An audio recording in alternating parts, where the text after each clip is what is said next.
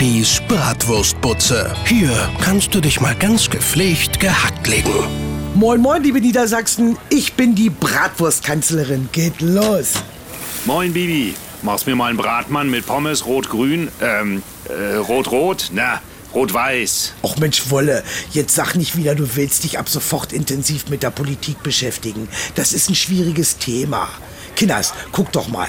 Jetzt wählen so viele Leute diese AfD. Das ist doch so, als wenn du in deiner Lieblingskneipe aus dem Klobecken trinkst, nur weil dir das Bier nicht schmeckt. Wie willst du diese Leute denn noch bekehren? Hier, dein Bratmann, der ist politisch korrekt. Jo, danke.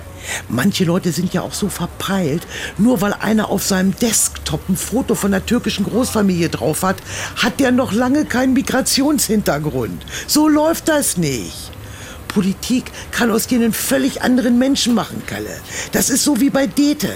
Seit der in eine Partei ist, denkt er, er wäre der tollste Hengst, vor allem im Bett, bis er rausgekriegt hat, dass ihn seine Freundin Asthma hat. Mehr Schein als Sein, sag ich euch. Aber Moment, ich hab noch einen. Bibis Tipp des Tages. Manche Politiker sollten lieber die Klappe halten als eine Rede. Bibis Bratwurstbutze. Antenne.